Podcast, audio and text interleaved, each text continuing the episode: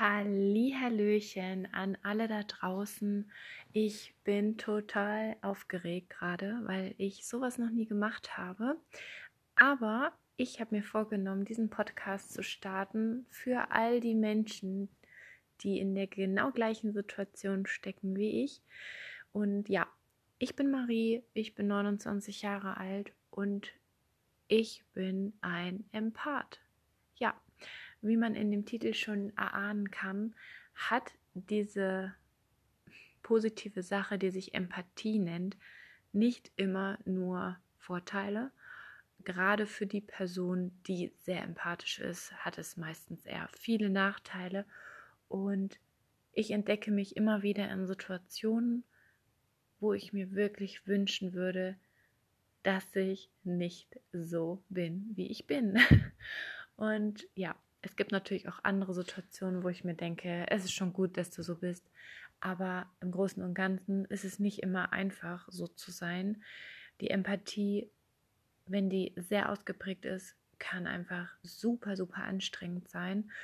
Und ja, ich möchte einfach mit euch mein Leben teilen, meine ja, Situation, meine Momente, wo es mich doch sehr herausfordert. Ja, und ich denke mal, das wird einfach mal was ganz Neues hier werden. Ich habe sowas hier noch nie gesehen.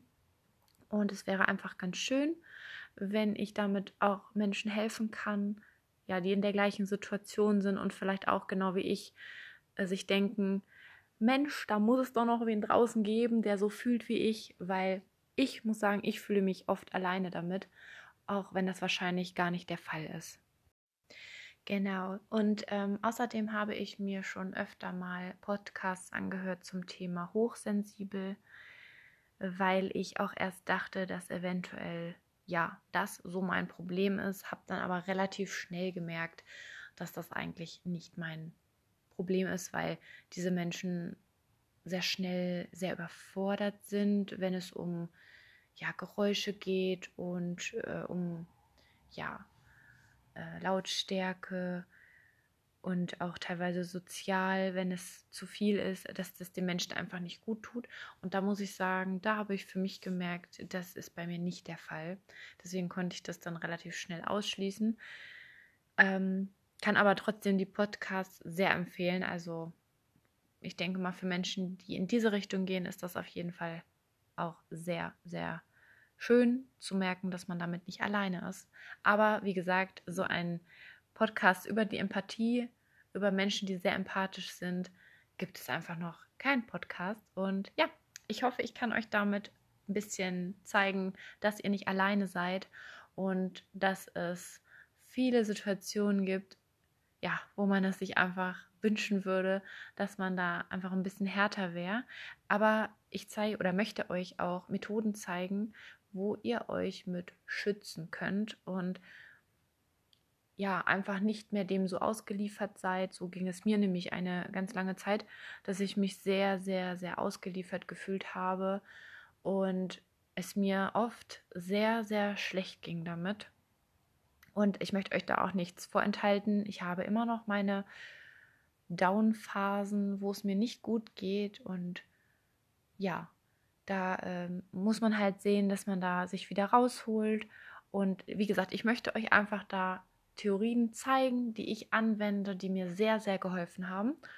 Und ja, darum soll es in meinem Podcast gehen, aber ich werde euch trotzdem auch ja, Geschichten aus meinem Alltag erzählen, was ich erlebt habe, wo ich äh, wirklich teilweise nicht fassen konnte, ja, vielleicht auch wie dumm ich war, dass ich Menschen da vertraut habe, die einen komplett veräppelt haben, wenn man es jetzt mal nett ausdrücken möchte.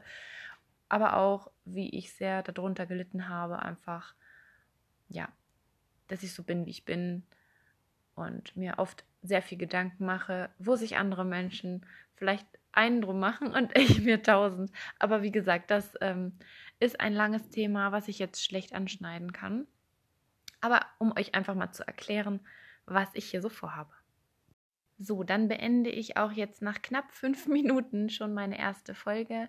Es sollte einfach nur darum gehen, dass ihr wisst, ähm, ja, was euch erwartet. Ich wünsche euch noch einen wunderschönen Abend, guten Morgen oder guten Tag, je nachdem, wann ihr das hört.